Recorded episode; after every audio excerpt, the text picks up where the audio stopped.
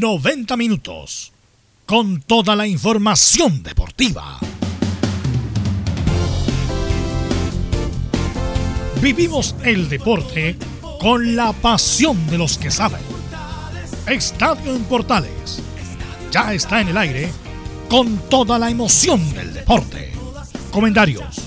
Carlos Alberto Bravo, Venus Bravo, Leonardo Mora, René de la Rosa, Camilo Vicencio y Giovanni Castiglione. Reporteros.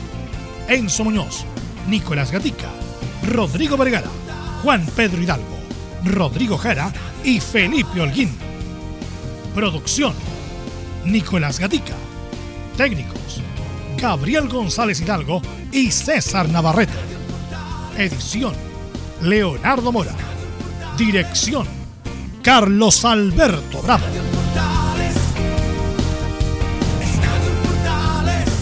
Estadio en Portales es una presentación de Ahumada Comercial y Compañía Limitada. Expertos en termolaminados decorativos de alta presión. ¿Qué tal? Buenas tardes, ¿cómo les va? Somos Estadio Portales en el aire. Muchas noticias. Hablaremos en extenso de lo que pasó anoche en Ñuñoa cuando Chile no pudo ganar a Colombia y empató 2 a 2. Escándalo en Perú. La prensa limeña, los medios audiovisuales critican permanentemente el trabajo de Julio Bascuñán en el partido que ganó justamente Brasil a Perú con dos lanzamientos penales cobrados por el, eh, por el árbitro chileno don Julio Bascuñán. Vi un partido extraordinario hace poco rato. Serena, al fin ganó Serena. Le gana 4-2 a Palestino. Tercera derrota consecutiva del Tino Tino Palestino. Debe ser el partido de los goles lindos. Así va a quedar en el recuerdo este partido. Y recordemos que en Serena, don Miguel Ponce asume el próximo viernes la conducción de La Serena. Tendremos, como siempre, todo relacionado con Colo Colo Unión. Es un partidazo el que se juega hoy, transmite Portales Digital. Estaremos con la U de Chile, con Católica y mucho más en la presente edición de Estadio Portal. Como siempre, ronda de saludos. Don Nicolás Gatica, ¿cómo está usted? Muy, pero muy buenas tardes. Buenas tardes. Muy buenas tardes, Carlos Alberto y toda la sintonía de portales. Claro, por supuesto que revisaremos todo lo que dejó la selección chilena y claro, eh, uno que jugó ayer, Brian Cortés, por ejemplo, que dentro de todo lo hizo bien. Pero bueno, en el equipo de Colo Colo, novedades con lesionados, Barroso vuelve a estar lesionado, pero ahora se suman Leonardo Valencia también ahí a la camilla, al hospital de Colo Colo. Pero se recupera, por ejemplo, Blandi, que va a estar por lo menos citado en el banco de suplentes. Tendrá, por supuesto, la probable formación. Por ejemplo, también volvería Óscar Opaso, entre otros, en esta jornada. Este y mucho más, entonces, el informe de Colo Colo que enfrenta a las 18 con 30 minutos. Será transmisión de portales digitales, juego entre Colo Colo y la Unión Española. También tendremos más allá eh, algún, alguna noticia, mi estimado Camilo Vicencio, sobre Universidad Católica. ¿Cómo le va? Buenas tardes. Muy buenas tardes, Carlos, para usted y todos los auditores de Estadio en Portales. Sí, eh, la Universidad Católica que prepara este partido del día jueves de mañana ante Curicó Unido en el cierre de esta fecha. Vamos a ver si van a ser incluidos, por lo menos para estar en, el banco suplente, los jugadores que estuvieron en, en, la selección chilena, como César Pinares y José Pedro Fuensalida. Yo creo que van a estar porque anoche no jugaron prácticamente. Bien el informe de también estaremos con Laurencio Valderrama. ¿Qué tal, Laurencio? ¿Cómo te va? Muy buenas tardes. Muy buenas tardes, don Carlos Alberto, para usted y para todos quienes, quienes están escuchando Estadio en Portales. En esta jornada vamos a tener lo que dejó la derrota de Palestino, nueva caída del cuadro Diego Asai ante La Serena, también con gran actuación de Humberto Soso. Y por supuesto la palabra de Misael Dávila en la previa del partido de la Unión Española ante Colo Colo. Estimás en Estadio en Portales. Perfecto, muchas gracias. Em, don Leonardo Isaac, ¿cómo está usted? Muy buenas tardes.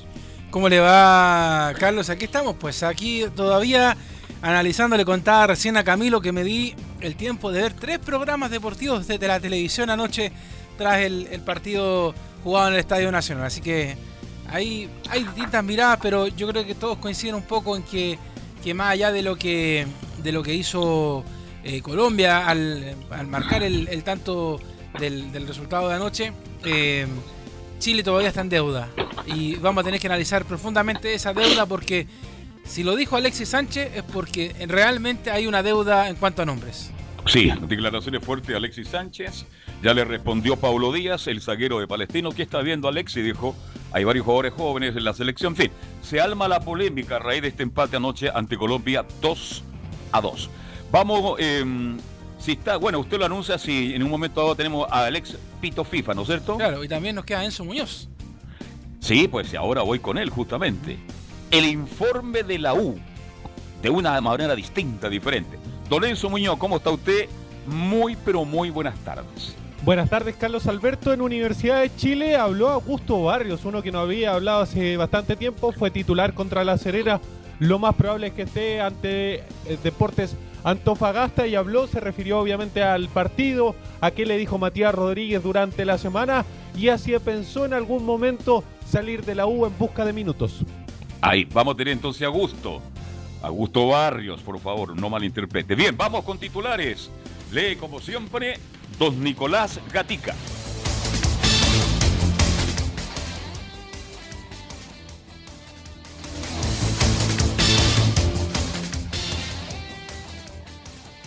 Nicolás Gatica, titulares.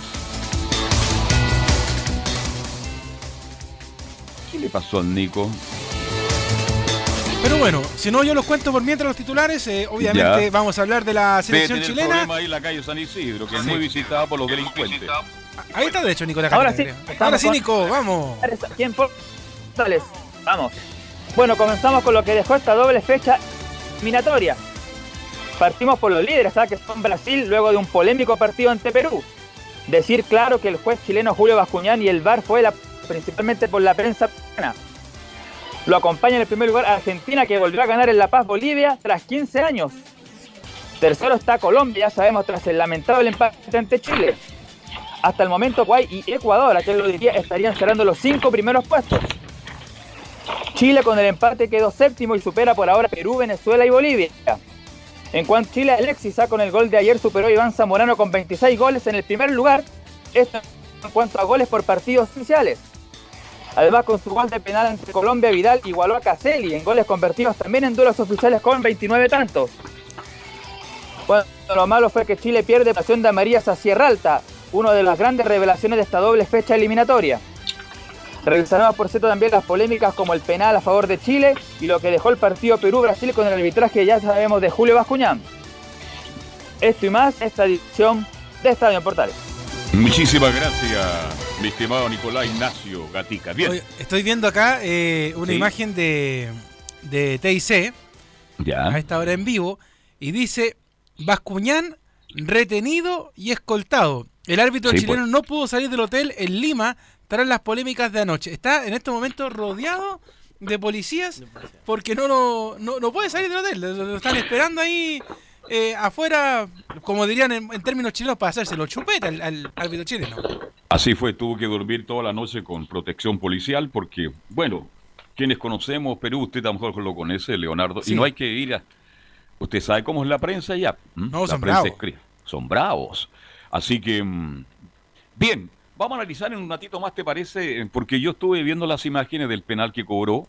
A mí lo que me molesta de Bascuñán, por agregar algo, que es muy prepotente, y eso no, no- no me gusta mucho. Creo que lo van a analizar en un ratito más para saber cuál es la verdadera razón por la cual...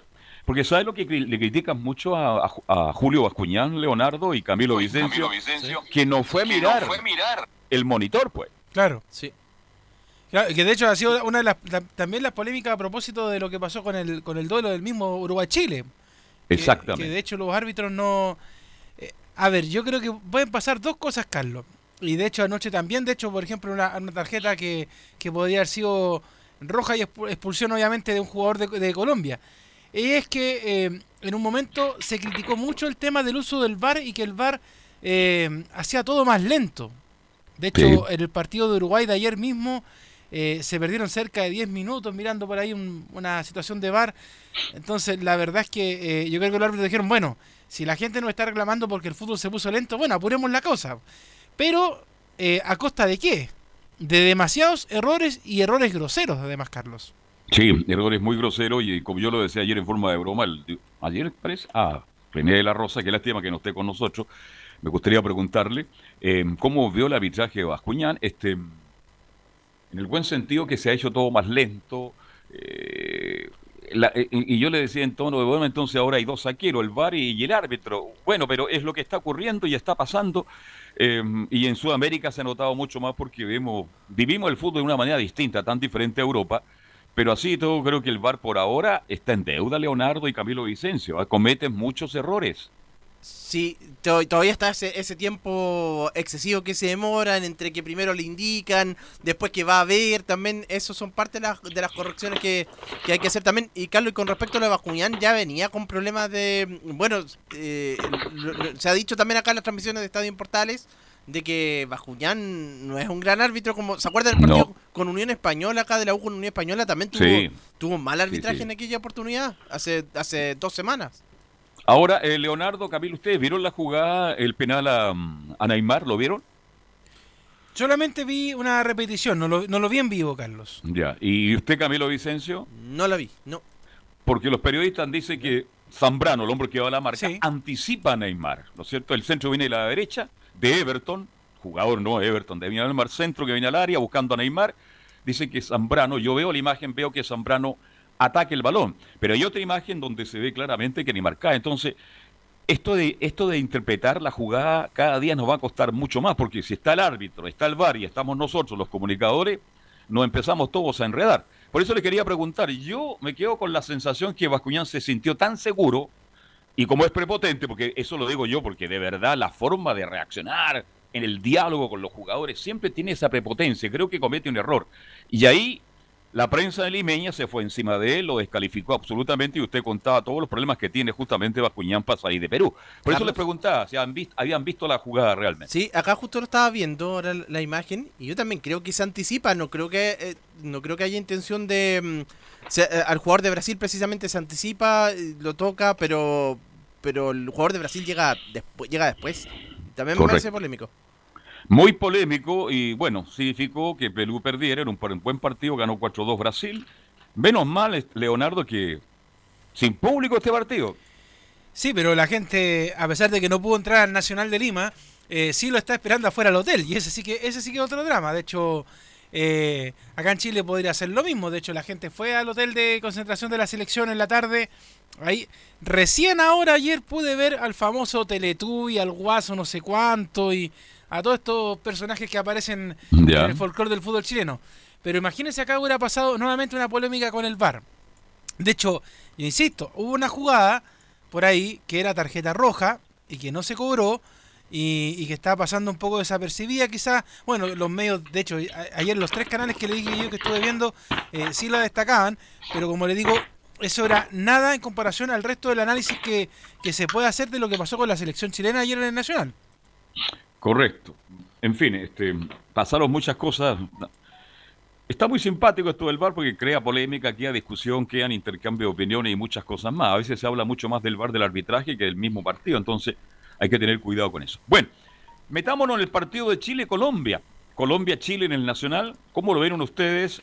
¿Qué les pareció la situación de Chile? Este, por ahí veía, escuchaba a Rueda tarde por la noche también diciendo de que le faltó cerrar los partidos. Más allá que Chile haya jugado bien o mal ayer, creo que también mm, perdieron opciones de... mm, Y lo dije en el relato ayer yo, ah, lo dije, y yo apostaba a un punto, usted apostaba a cero puntos, Leonardo, ¿se Sí, acuerda? De hecho, lo estábamos hablando con justamente con Gabriel González antes de comenzar el programa, eh, de que yo le iba a decir de que eh, incluso, a lo mejor alguno va a decir, pero oye, qué, qué pesado eres, pero un punto es ganancia. Claro. Porque yo, porque yo esperaba cero. ¿Ah? Yo esperaba uno, fíjate, uno y, y casi ninguno porque Bolivia, eh, perdón, es Colombia mostró lo que tiene. Pero yo quiero analizar el, el partido en general. Este, quiero ir hombre por hombre. Hubo jugadores que pasaron esta gran prueba y otros que de verdad me dejan muy preocupado, mi estimado Leonardo Isaac, porque hubo jugadores que para mí, es mi modesta opinión, cada cual tiene la suya, Claro. hubo jugadores que no pasaron la prueba. Fíjense que el Chapa fue en salida, y lo digo con nombre y apellido, que en Santiago de Chile, capital de la nación, en San Carlos de Opoquindo, juegos cordilleranos, muy agradable, muy bonito el lugar, carísimas las caras, ¿ah? las casas que están cerca del estadio San Carlos de Apoquindo, sobre 30.000 UF. Por, Bueno, por ahí, por ahí vi a Camilo Vicencio, dice usted. bueno, por favor, por algo está el nivel que está, pues. Claro. Este, eh, el Chapa fue en salida en Uruguay, fue un desastre. Y anoche, el rato que entró, No. no tomó una pelota. No avanzó un metro. Alguien me va a decir, claro, el distinto, sí, de acuerdo. Pero tiene que mostrar algo. Y anoche creo que Vidal tampoco, perdón, fue en salida, no aportó nada, nada en el cambio que hizo el señor Rueda.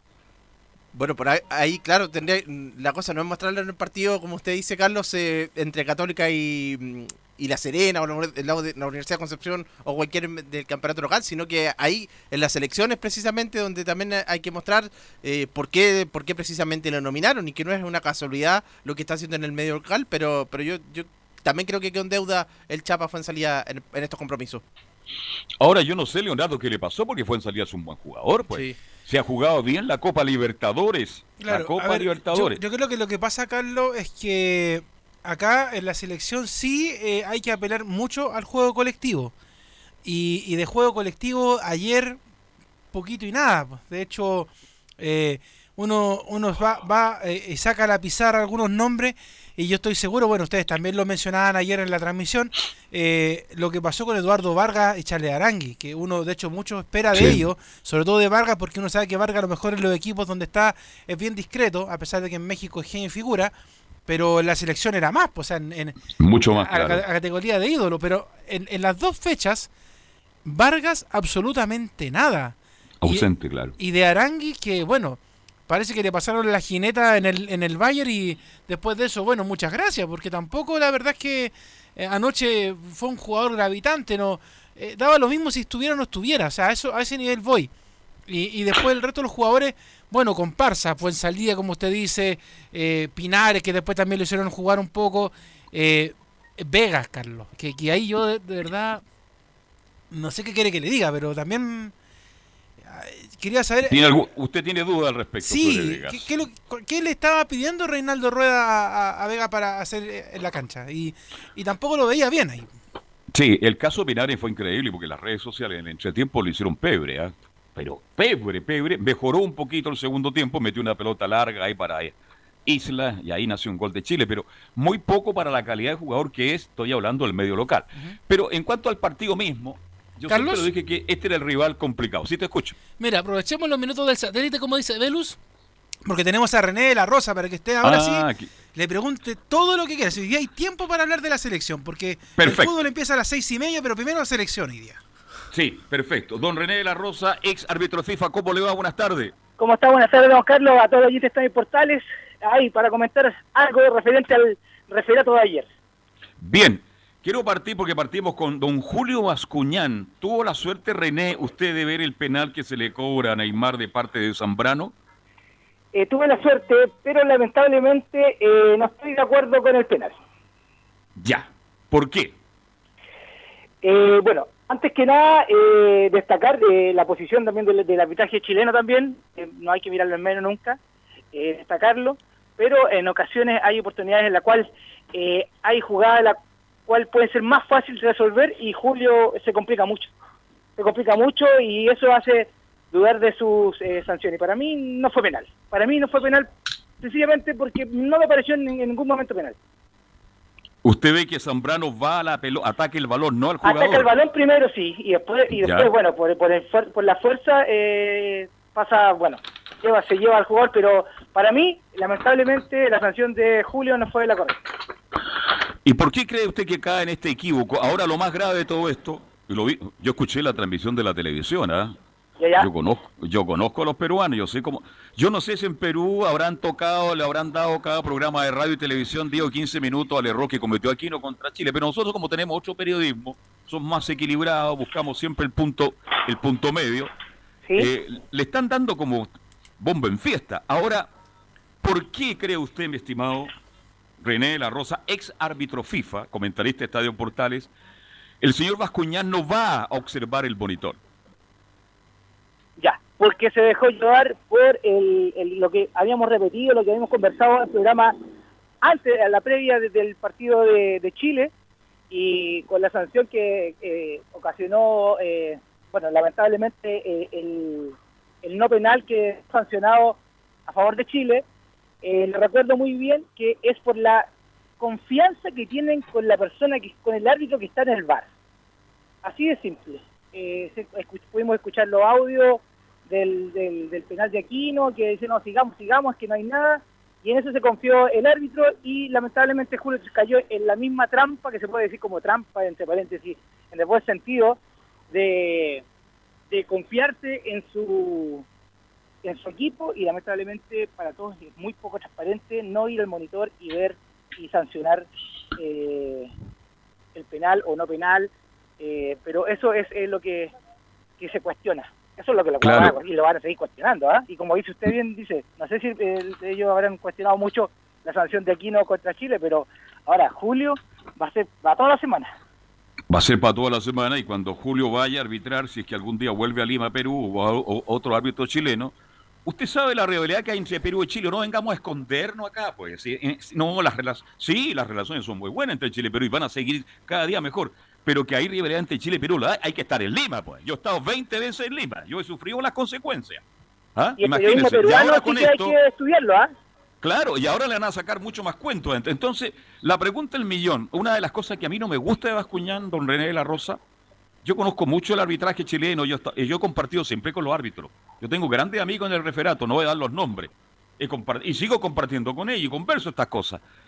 Pero a mí lo que no me gusta de Bascuñán es la prepotencia, en la forma de mostrar la tarjeta, en la forma que entra en el diálogo con el jugador. Sí, estoy eh, de acuerdo, pero el, yo creo que la falla que tiene, la falla, y así lo digo con responsabilidad, la falla que tiene Julio es que está aten- eh, esperando, no es, no es un juego fluido, uno no es arbitraje fluido, sino que está esperando que el, jugador cometa una falta. Y por eso eh, eh, eh, directamente compensable a no dejar jugar mucho. Por eso trata de cortar la jugada y eso es lo que enerva a los jugadores y por eso yo creo que la prepotencia, porque le reclaman los jugadores, obvio.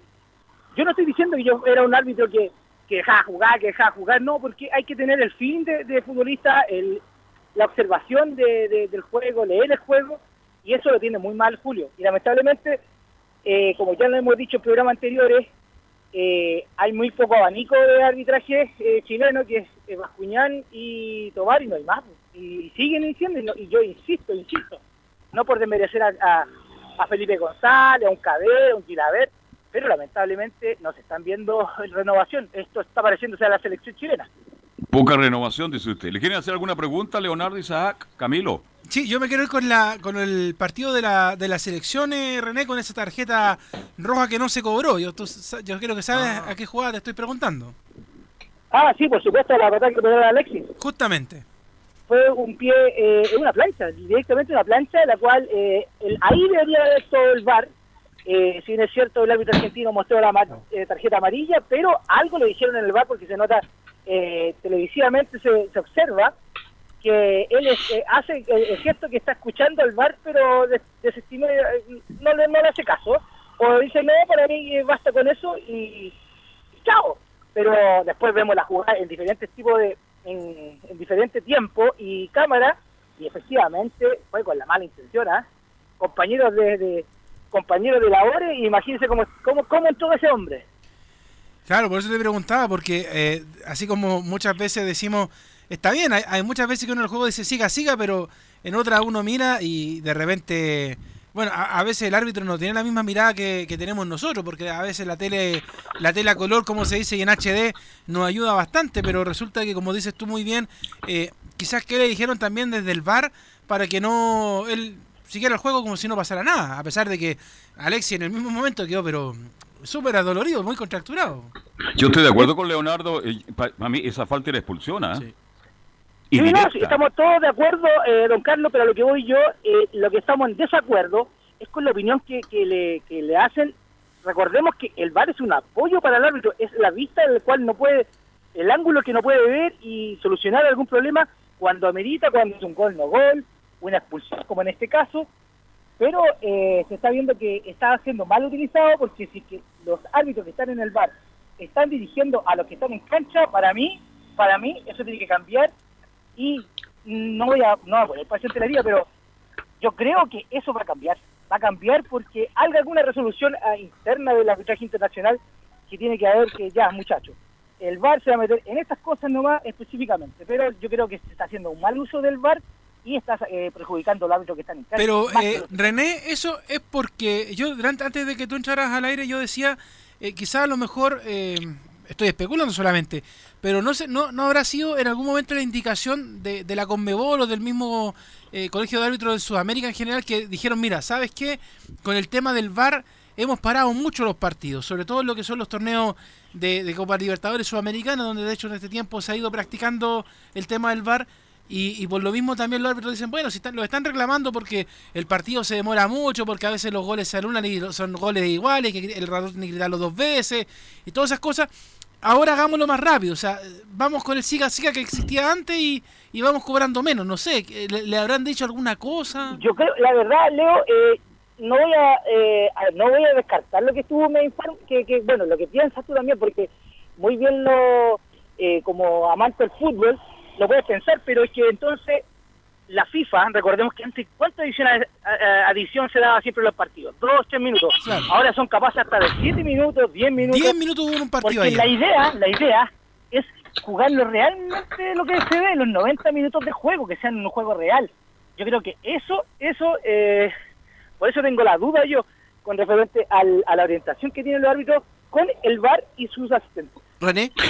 Y, y lo del penal de, de Chile, el de Vidal, ¿tú crees que se cobra por, por, la, por la utilización del VAR? O sea, bueno, de hecho lo va a ver, pero si no hubiera estado, si no estuviera el VAR, eh, ¿ese penal no se cobra? Ese penal no se cobra si no está el VAR. Directamente, porque si bien es cierto, uno puede observar. Eh, Camilo, ¿me habla, cierto? Sí, ¿cómo estás, Hola? Camilo, ¿cómo estás? Bien, Eh, Hola, ¿qué lamentablemente, eh, como bien dices tú, si no hubiese estado el VAR, eso no se cobra porque eh, si nos damos cuenta, se dejó jugar, se dejó jugar y ahí le hablan, no, hay una jugada rara y por eso vuelvo a repetir que cuando la mención que hago yo, que la jugada entre más rápido salga el balón de juego, más rápido se consulta el VAR y más rápido se hace el juego también. Correcto. Y eh, felizmente eh, ahí salió el balón y ahí le dijeron, no, amigo, eh, fue patada después de que el rechazo de, aunque sin dirección de, de Vidal, pero eh, fue golpe directamente al pie sin tocar el balón, así que correctamente eh, sancionó el penal por el VAR en ese aspecto, eh, ahí se las doy, ahí se las doy. Ahora, eh, el gol anulado a, a, Colombia. a Colombia, ¿cómo lo viste? Yo no vi nada, no vi nada, no vi yo en qué sentido, no vi nada que no haya que ver estos partidos, sino que yo era gol legítimo. Para mí era gol legítimo porque no hay ningún Ya. se ve un pequeño empujón, pero eh, no, no, no, para mí era válido gol para Colombia. ¿Y qué nota le ponemos entonces a nuestro querido amigo Darío Humberto Herrera de Argentina, que debutó en las clasificatorias con 28 partidos internacionales y es profesor de educación física? ¿Qué nota le pondría a usted? De un 1 en 10, yo en realidad le estoy poniendo un 5 nomás, un 5 porque la verdad eh, manejó alguna jugada, hubo unos conflictos masivos, como que dejó mucho... eh, a ver, el árbitro para mí, para mí, para mí como René de la Rosa, eh, es la autoridad. Cuando ya empiezan los manotones, cuando no es la idea tampoco de llegar y mostrar tarjetas por, por mostrar, sino que siempre que no se pierda eso, que la autoridad es el árbitro, y vuelvo a repetir, por eso la sanción del VAR, ya la que yo no estoy de acuerdo, a lo mejor hubiese sido, estaría muriéndome la lengua si a lo mejor estuviese activo, eh, pero yo creo que las medidas del VAR están haciendo muy extremas en el sentido que están involucrándose mucho con el campo juego. Es mi. Ahora, eh, René, este, con todo lo que está pasando con el VAR, algunos árbitros que tienen más jinetas, usted me entiende, ¿no? Que son Sí, internacionales. por supuesto, por supuesto. a lo mejor ellos quieren apostar, no, no, no, yo no veo el monitor, si yo soy el árbitro, yo soy. ¿Ah? Yo creo ¿Usted que no, cree no que se puede se puede caer en eso, sí o no?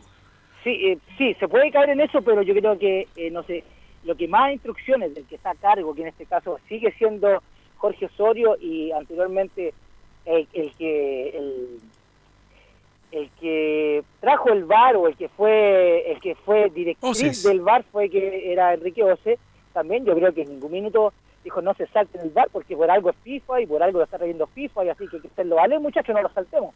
Y yo Pero es que, de- ¿sabe lo que pasa, René? Es que ahora la discusión no es solo del periodista contra eh, el árbitro, ahora aparece otro protagonista que es el VAR. Entonces la discusión va, vuelve. Hay gente que no le gusta el VAR, hay gente que está muy de acuerdo, otro dice que el VAR se equivoca más que el árbitro central, etcétera, etcétera. Entonces yo pienso, yo conozco algunos árbitros ¿ah? que tienen mucha jineta y a ellos no les gustan que los dirijan, a ellos no, yo soy la autoridad, yo dirijo. Esto no es necesario que yo vaya a ver el monitor, por eso se lo pregunto. Mire, eh, que en paz descanse, si hubiese estado Selman, Selman, le puedo decir, así, aunque duela y que sea muy eh, vulgar, hubiese, no, no hubiese hecho caso al Barça, por decirlo menos. Y ustedes saben cómo era Él la confía plenamente en su capacidad. Claro, pues esa es la idea, por, por eso vuelvo a repetir que ya no se puede saber si un árbitro es bueno o malo.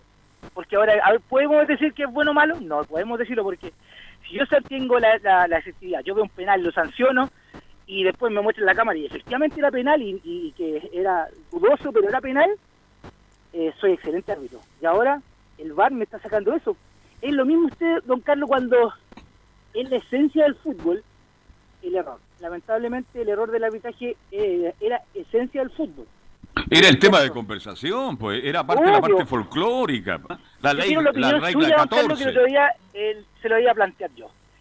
¿Qué sensación tiene usted cuando, eh, que bien- muy bien lo hace, y no, no porque lo diga yo, sino que eh, por todos los comentarios que yo he escuchado, y no por tirar el suelo, porque hay que decir las cosas, hay que lavar las cosas eh, cuando está de frente de la persona, no estoy de, pero me está escuchando.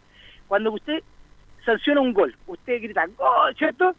Sí. ¿Qué- ¿Cómo se siente usted cuando le echan para atrás ese, ese gol? Cuando el Horriblemente grito, mal. Cuando el grito, que eh, muy bien se escucha y la esencia del fútbol es el gol, y después le dicen por el bar, no, no, no, no gol, se anula.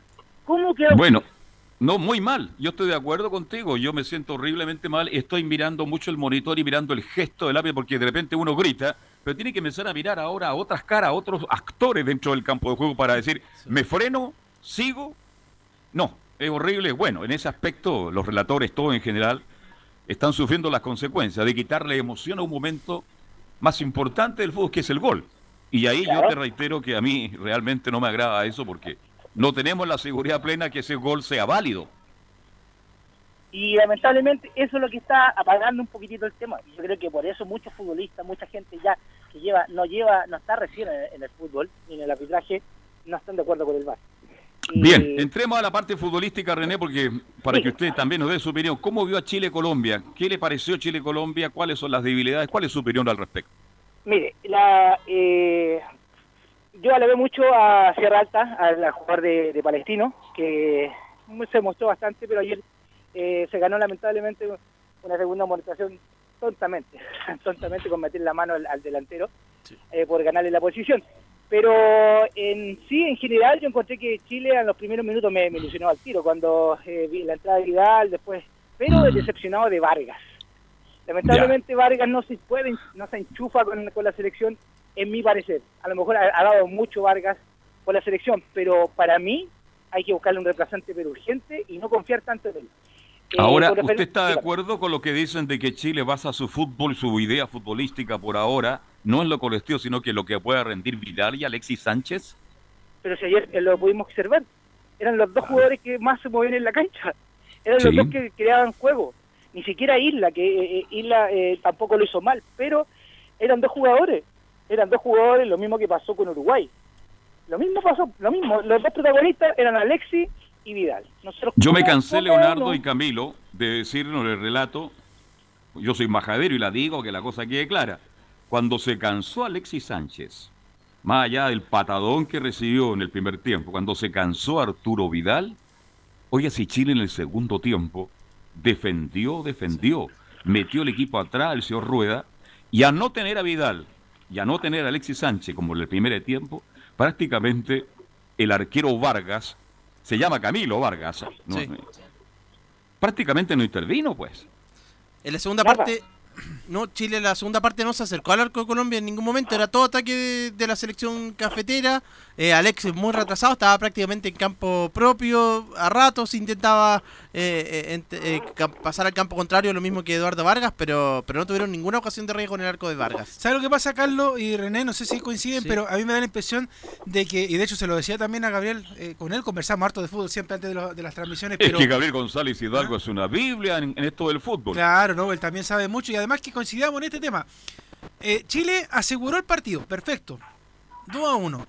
Y cuando eh, Rueda hizo la gran caputo, se dio cuenta de que el que el partido estaba asegurado para él, eh, cuando sabemos que, que finalmente los resultados hasta el último minuto se juegan, sobre Sí. todo en eliminatorias, y en estas eliminatorias que son acá en este lado del mundo, eh, empezó a cambiar jugadores para poner a un equipo más defensivo. Y ahí, y, obviamente entendiendo también el cansancio que tenía justamente eh, Arturo Vidal, que tenía Edu- eh, Alexis Sánchez, manda el equipo hacia atrás, un poquito más defensivo, esperando a lo mejor si le salía algún pelotazo, un rebote y marcar un gol. Pero más que más defender el resultado. Y con eso aprovechó inmediatamente Colombia, que luchó todo el rato, que los técnicos gritaban a cada rato, de todo se escuchaba en esa transmisión, y ahí vino el gol.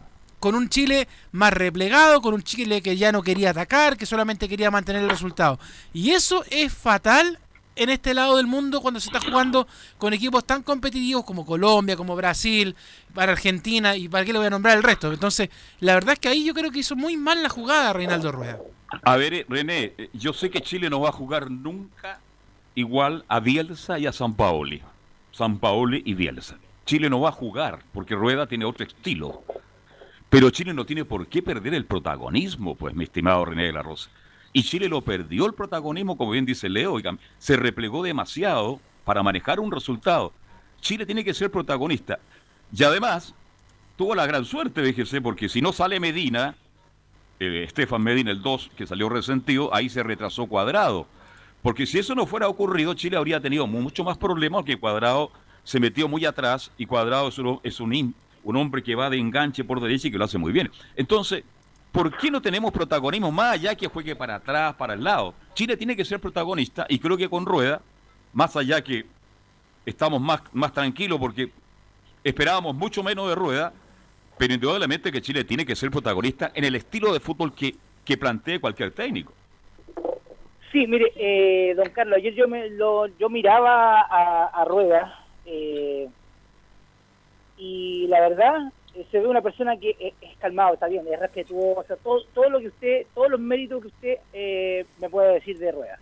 Pero eh, corazón, yo lo, a lo que me falta a mí un clavito Godoy, la verdad un clavito Godoy Sí. que, que, que vibre con el partido, que pero la verdad tampoco estoy pidiendo que sea exceso.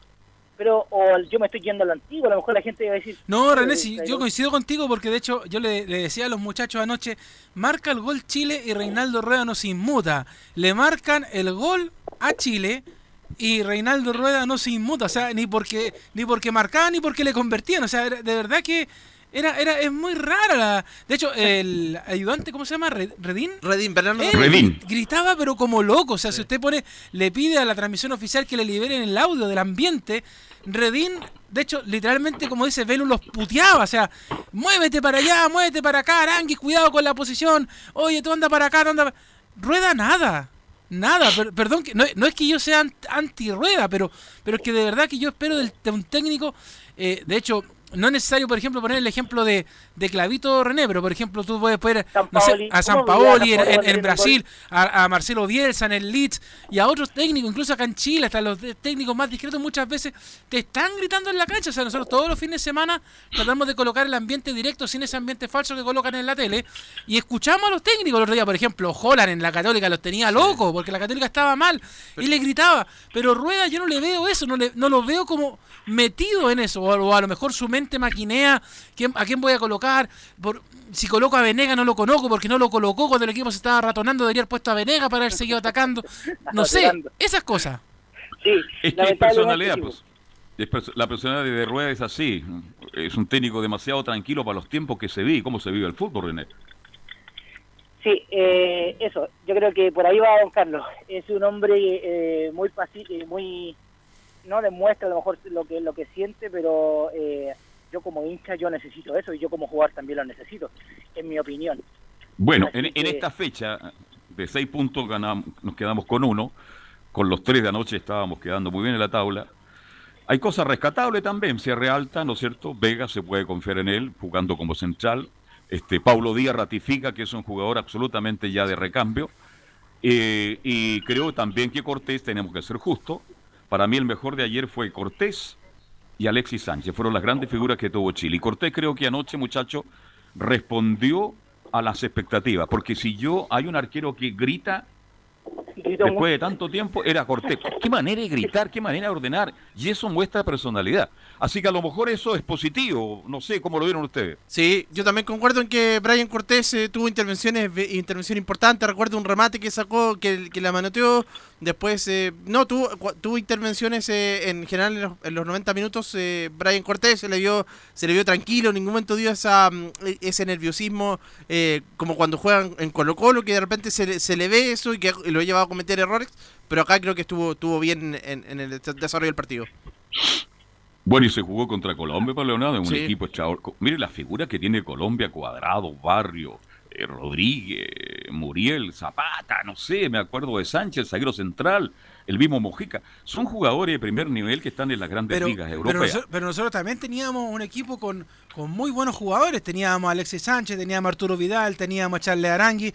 No es que quiera desmerecer y a lo mejor algunos me decís tan locos, pero por ejemplo teníamos al Chapa Fuensalía, que es el, está en el mejor equipo de Chile ahora, participando en Copa Libertadores, futuramente en una Sudamericana. O sea, también teníamos algo con, con, con qué pelear. Pero yo creo, Carlos, que más allá del tema de los nombres propios, como dice muchas veces San Paoli, acá el tema fue el planteamiento del partido. Yo creo que por ahí va el tema. O sea, incluso un equipo que hubiera tenido incluso jugadores jóvenes, hubiera rendido mejor si el planteamiento táctico del partido hubiera sido distinto. Ahora, este, también hay que ser justo, no ha tenido suerte Rueda. Yo no lo estoy defendiendo porque a mí no es santo de mi devoción, entre paréntesis. Pero lo respeto, yo soy muy respetuoso en ese aspecto del trabajo. Pero Chile perdió René de la Rosa este, en Uruguay prácticamente en la agonía, perdió el partido y, y a- anoche ocurrió lo mismo. Lo mismo. Hay que saber manejar la situación. Hay por alguien en los partidos de una hasta cuando él fue central, René de la Rosa toque el pito y ahí se termina Claro, todo. es ¿no? lo que le decía yo recién, pues si no puede, no puede mandar el equipo atrás en el minuto 70, si de- el partido dura 90. Claro, Imposible. le dio el, el protagonismo justamente a Colombia, que fue dueño del partido todo el segundo tiempo, René. Sí, la desconcentración el último minuto yo creo que es fundamental. Rescato también lo que dice Leo, el cansancio de los jugadores eh, de renombre como Vidal y Alexis. Y, es que ya no bueno, van a durar, oiga, que, que la gente entienda esta cuestión ya. Sí. Si la, la- oiga, la generación dorada ya prácticamente ya se está retirando, por favor. Entiendan, por favor, que Arturo Vidal ya no puede rendir al 100% 90 minutos y tampoco Alexis Sánchez. Si eso hay que, intente, hay- hay que entenderlo. ¿Ah? Sí, aunque lo intente, porque sí se nota el esfuerzo, sí se nota la entrega, y eso habla muy bien, bueno, de ellos, de ellos como, como futbolista, como, como lo más experimentado de la selección. Carlos, y yo Ahora, creo- el gol el gol de Colombia, eh, no quiero just- también es un poco de suerte, un rechazo que va al centro, una pelota busca pie, ya aparece Falcao y le da. Y Es gol de Colombia. También creo que en esta pasada, más allá de todo lo que estamos criticando a Rueda y el, el trabajo de la selección, sin desmerecer algunas cosas buenas que mostró, indudablemente que también el factor suerte en este deporte tan apasionante que es el fútbol, también ayuda por don René de la Rosa. Por supuesto, y harto que ayuda. Y como referente, a destacar, no eh, lamentablemente destacar eh, la entrada de jugadores, los cambios eh, eh, fundamentales de, de Colombia. Imagínense, jugador de renombre, como es como. Por eso lo recuerdo con Iván Zamorano. Entró y hizo el gol así, así de fácil. En los últimos minutos. Falcao. Falcao. Bien, René. Le ¿Mm? quiero agradecer la deferencia, pues, ¿ah? Muchas gracias a ustedes también por, escu- por escucharme y es- espero estar el día viernes también con ustedes. Ok, un abrazo, René, que tenga muy buenas tardes. Leonardo, Buenas los audios los, los tiramos después de la pausa. No, lo tiramos al tiro para cerrar el bloque selección y ahí después nos vamos con todo el resto del torneo nacional. Pues así que, bueno, hemos hablado harto, así que ahora escuchemos eh, una de cada uno. Vamos a escuchar a Reinaldo Rueda, quien va a hablar con respecto, dice, nos faltó tener un mayor control de juego y del balón. de haber tenido un mejor control del juego, un mejor control del balón. Eh, Colombia nos encimó muy bien, eh, no nos dio la oportunidad de, hacer el control del partido, de buscar. Tuvimos escasamente dos situaciones de gol en el segundo tiempo que no concretamos, que hubiéramos podido eh, aumentar el marcador. Y todo pasó por ahí, por ese juego en la mitad.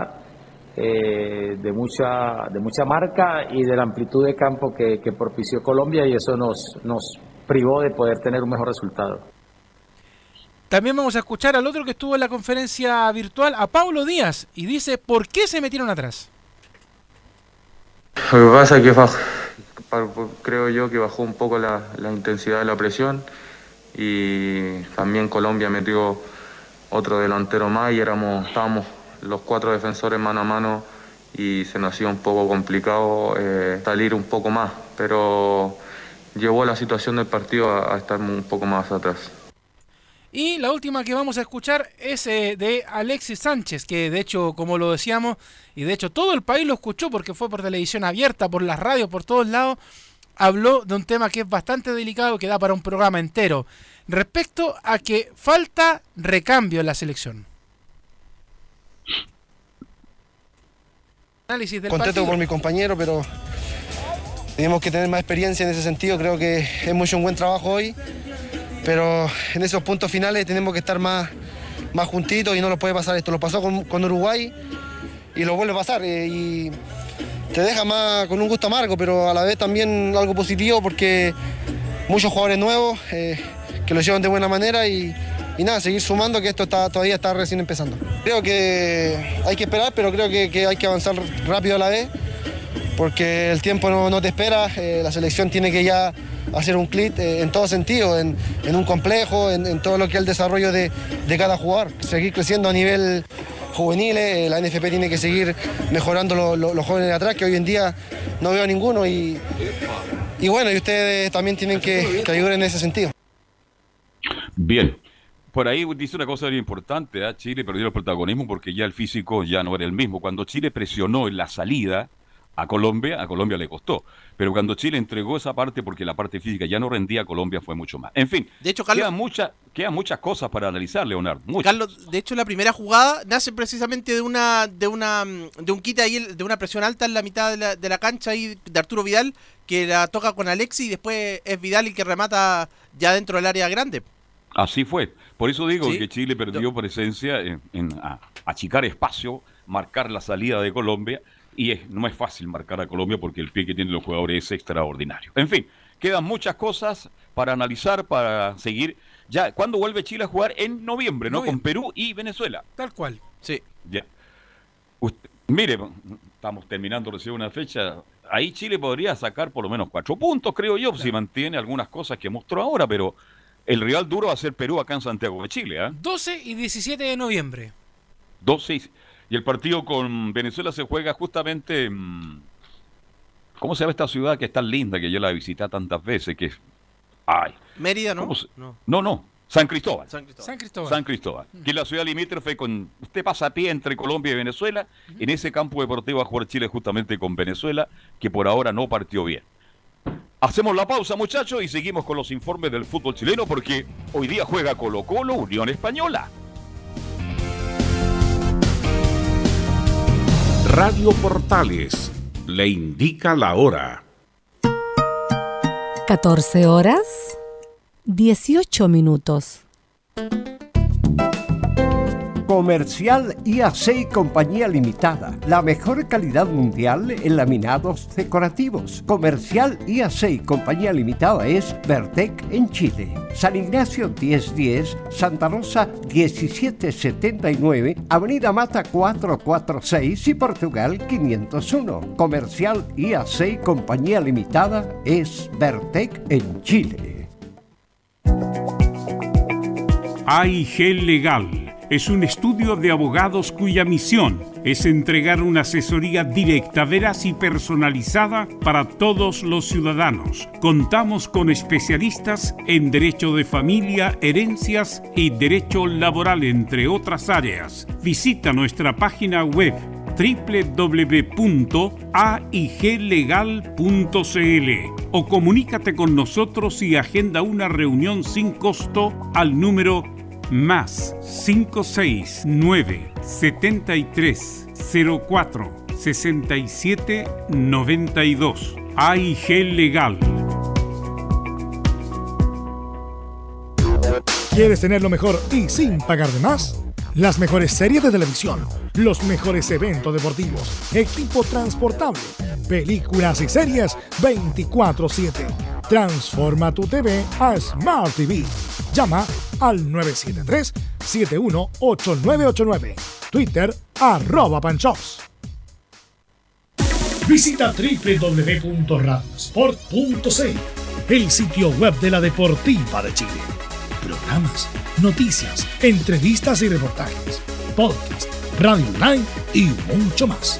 Todo lo que pasa en todos los deportes lo encuentras en www.radiosport.cl. La Deportiva de Chile en Internet. Termolaminados de León, tecnología alemana de última generación. Casa Matriz, Avenida La Serena, 776 Recoleta. Foro 22 622 56 76. Termolaminados de León.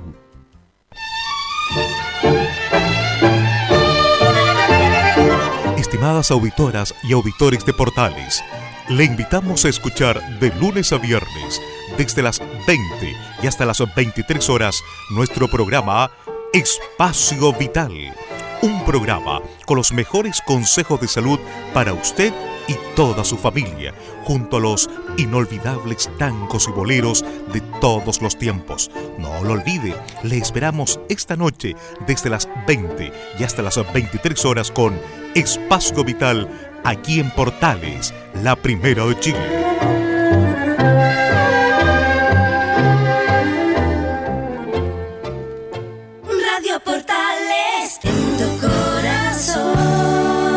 Primera de Chile.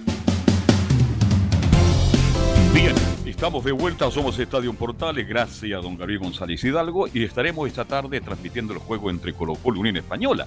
Así que de inmediato nos metemos en el informe de Nicolás Gatica. ¿Cómo estás, Nicolás? Exactamente, bueno, para hacer algo de la selección, como comentamos, el, 17 el 12 frente a Perú, el 17 frente a Venezuela, sin Sierra Alta por acumulación de amarilla y sin Medel, que lo más probable es que no se recupere todavía para esa fecha, pero podría estar ahí Eric Pulgar. Eso era como un entre paréntesis de ese partido. Y, a y Bravo también, también de... fue, y Bravo va a estar también. Pues, ¿no? Y Maripán. Y Maripán, imagínense, vamos a tener una nueva defensa, así que no estamos tan angustiados. Además, el caso Gary Medel, el gran capitán del fútbol chileno, bueno, Gary Medel ya tiene que pensar seriamente que también le está quedando poco tiempo en la selección. Así que eso un poco ese paréntesis para ya cerrar con el tema de la selección. Y un poco haciendo el enlace con Colo Colo, también escuchaba atentamente ahí lo que decía eh, Leo Mora sobre lo, lo, que Rueda no, no gritaba mucho en este compromiso. Me acordé justamente de lo que pasaba con Gualberto Jara en Colo Colo, que también se veía muy eh, condescendiente con todo lo que pasaba, que no gritaba, se veía con poca pasión, como se dice, y Quintero demostró de inmediato en el partido frente a Coquimbo en esa típica frase cuando aparece el audio que dice que no se echen para atrás, que suban, que, se, que suban. Justamente eso se notó también ese cambio en el equipo de Colo Colo, esa actitud, que esperan justamente ya, aparte de esa actitud el día viernes, se que combine con fútbol en esta jornada frente a la Unión Española, el tercer equipo mejor de Chile tras Católica y Unión La Calera. Oiga, Nicolás Catica, por la información que yo manejo, yo no reporteo Colo Colo, pero usted reportea Colo Colo. Dicen que están en, los jugadores están encantados con Quintero, ¿es verdad eso? Sí, ese es el comentario que se da en, en, en todos lados, tanto la gente que está cerca, que también eh, eh, que tiene que ver con el equipo de Colo Colo, sí aseguran justamente eso, que el equipo está encantado con Gustavo Quintero, porque claro, ya se vio sobre todo la, la, actitud y en cierta medida también lo futbolístico, sobre todo en el segundo tiempo, tal como lo, lo indicó el técnico Quinteros en ese duelo del día viernes. Perfecto, vamos a ver, pero da la sensación que hoy día no va a parar el equipo que él quería, porque usted lo decía muy bien en los titulares, que parece que no está Valencia, no está Barroso y Campos. Sí, tres jugadores que han sido en cierta forma puntales de este equipo de Colo Colo que estaban en cierta forma, de hecho cuando jugó Barroso el día viernes frente a Coquimbo se podría decir que mejoró, el Chaco Insaurralde y también el resto de la defensa se vio mucho mejor que cuando estaba, por ejemplo, Insaurralde con Campos o con otro jugador. Lo mismo que, claro, Leo Valencia y el propio Barroso son las tres bajas que va a tener Colo Colo, sumado a lo de Matías Fernández, que ya se confirmó un desgarro, por lo que serán tres semanas fuera de las canchas. Así que también ya hay otra baja ahí en el equipo de Colo Colo. Y claro, lo, lo positivo dentro de todo que vuelve Blandi a la citación, va a estar en la banca, eso sí, porque parece ser el titular.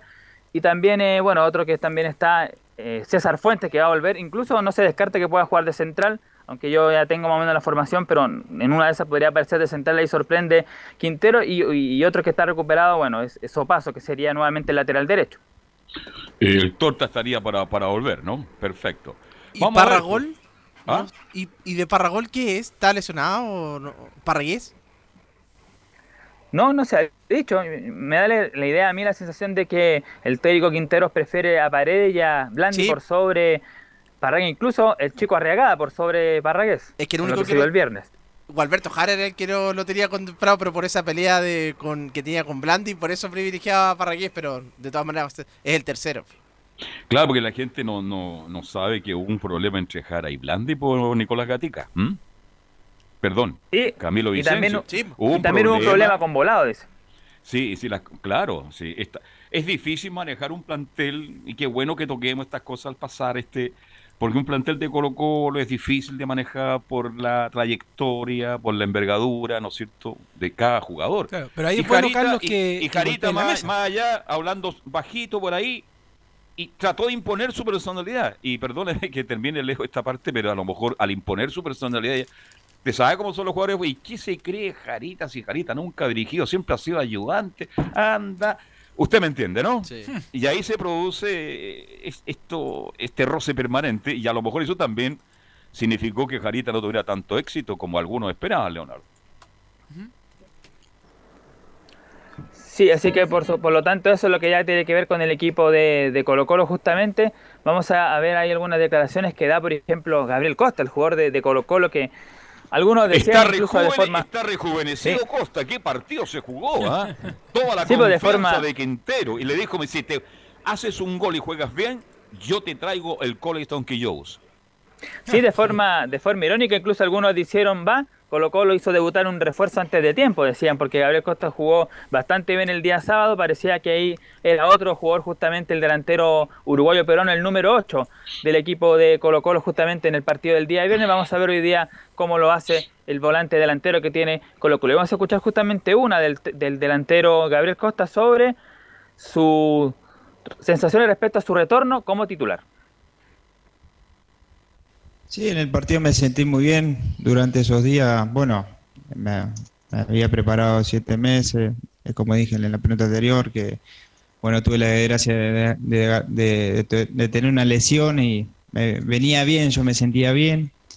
Eh, después, de- bueno, no, no, no tuve una charla personal con el profe, eh, hubieron pocos días de charla y, y bueno, pero el profe lo que pidió lo pudimos hacer y bueno, obviamente yo me, sentí bien porque bueno, eh, me, me dio la confianza para, para empezar de- del arranque y bueno, lo bueno que salió todo bien, pero ahora ya tenemos que pensar en el partido de mañana que va a ser muy importante y, y necesitamos obviamente los tres puntos y, y bueno, estos días dieron para preparar el partido, así que si Dios quiere que mañana salga todo bien. Es muy difícil la situación de haber estado mucho tiempo parado. Uno se, se preparó lo, lo mejor posible. Eh, bueno, a mí me tocó, eh, me entrené, me preparé para, para estar en todos los partidos. Bueno, me tocó estar lesionado. Después volví y jugué contra, contra Peñarol, que fue el último partido que jugué. 75, 80. que Bueno, ahora por varias circunstancias me toca jugar y, y bueno, por suerte pudimos eh, hacer un, buen partido eh, donde salieron cosas muy buenas, donde se vieron cosas muy buenas del equipo, bueno, también en lo individual también se vieron muy, muy lindas cosas y bueno, y ojalá que podamos seguir por este camino y podamos seguir eh, llenándonos de confianza con, el, con la llegada del profe, obviamente que uno decía siempre hacerlo bien en todos los partidos. eh, somos humanos y nos podemos equivocar. Muchas veces entramos bien, muchas veces entramos bien, así que entramos mal, así que, pero bueno, eh, siempre hay, hay tiempo para mejorar y para seguir mejorando. Hay mucho que decir justamente a Gabriel Costa sobre el tiempo que estuvo parado, la lesión y por supuesto lo que le jugó el día viernes, lo que por supuesto en cierta forma a Quintero le resultó en el segundo tiempo con el gol del mismo Costa y sobre el final también con ese empate del chico Regada. Perfecto. Oiga, que habló Costa, tenía ganas de hablar, como juega poco, dijo ahora voy a aprovechar de hablar, se dirigió a todo el país y contó todo lo que ocurrió. Bien por Costa que recupera su nivel. Ojalá le mande un recado a Sala, el técnico chileno, que cada día le va peor en Perú y parece que, parece y parece que a lo mejor ya se viene de vuelta porque le ha ido mal a Salas en Alianza Lima. Bien, Pelea con todos también allá, Carlos, varios salas allá también. Claro. Al margen de los resultados, el otro Sí. día no quiso salvar a un, a un colega también. No, se, le, le ha ido mal a Salas.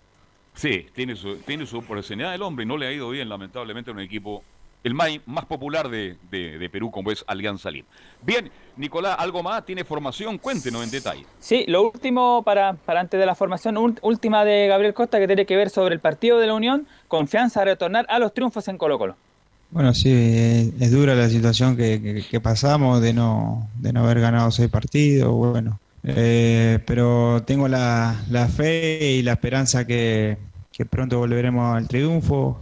Ahora, obviamente que la, que la llegada del profe ya generó mucha confianza en, en el plantel, eh, así que esperemos que mañana sea, sea ese partido deseado.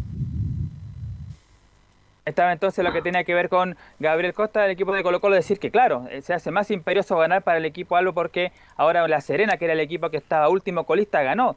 Hizo nueve puntos el equipo Granate, está uno solamente de Colo Colo, por lo tanto hoy día pierde frente a la Unión, se va a quedar y bueno, ahí la Serena incluso lo puede pasar en los próximos partidos, además el equipo de la cuarta región está esperando ya la llegada de Miguel Ponce a la banca, entonces claro, se le complica mucho a Colo Colo si hoy día perdiera puntos en el Monumental, por lo tanto se hace más imperioso ganar. Y justamente para tratar de vencer al equipo hispano, la formación sería con Miguel Pinto en el arco, Opaso ya dijimos retorna, Jason Rojas que es un jugador juvenil que ya debutó, Chaco Insaurralde y Brian Bejar que nuevamente le gana la pulsada de la izquierda ahí a Ronald de la Fuente.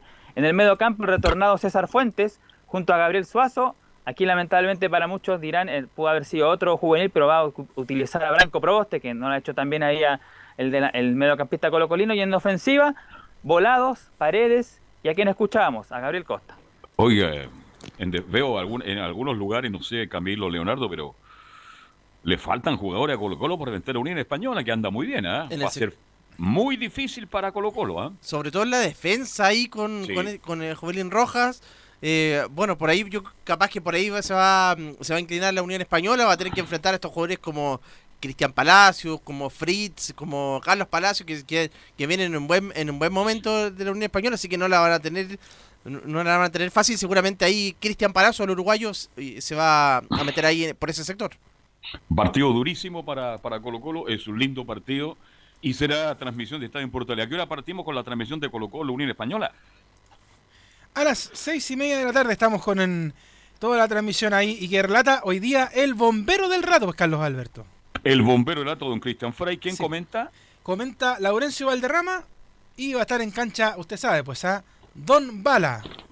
¿Mm? Exactamente, el fenómeno. Sí, ¿ah? pues a las 6 de la tarde estamos al aire hoy día con el duelo, a las seis y media se juega el partido y hay que recordar que la fecha ya comenzó hoy día tempranito con el duelo de la Serena y Palestino que ganó 4 a 0. 4-2. 4-2, perdón, 4-2 a Palestino y donde nuevamente desaparecieron todos en el equipo de, de, la cisterna, ya nos va a contar después Laurencio qué pasa ahí, que cada vez que está perdiendo no está apareciendo nadie por allá. Y ahora se sigue jugando el Cobresal Coquimbo, que va ganando la visita Coquimbo 1 0 a Cobresal, minuto 45, eh, ya reanudándose el segundo tiempo de este duelo allá en el norte. Joe Abrigo metió el gol de Coquimbo. Ya. Y en pleno en plena estación primaveral, imagínense en invierno. ¿ah? No, ahí por lo menos en estos momentos unos 35 grados ahí en El Salvador. Bien, porque eh, le ha ido bien a JJ Rivera, sigue ganando con Coquimbo Unido, no pierde, gana, empata, pero le ha ido bien, está sacando puntos importantes. Gracias, Nicolás, te escuchamos a la tarde entonces, ¿eh? Dedícame un tiro libre, ¿ya?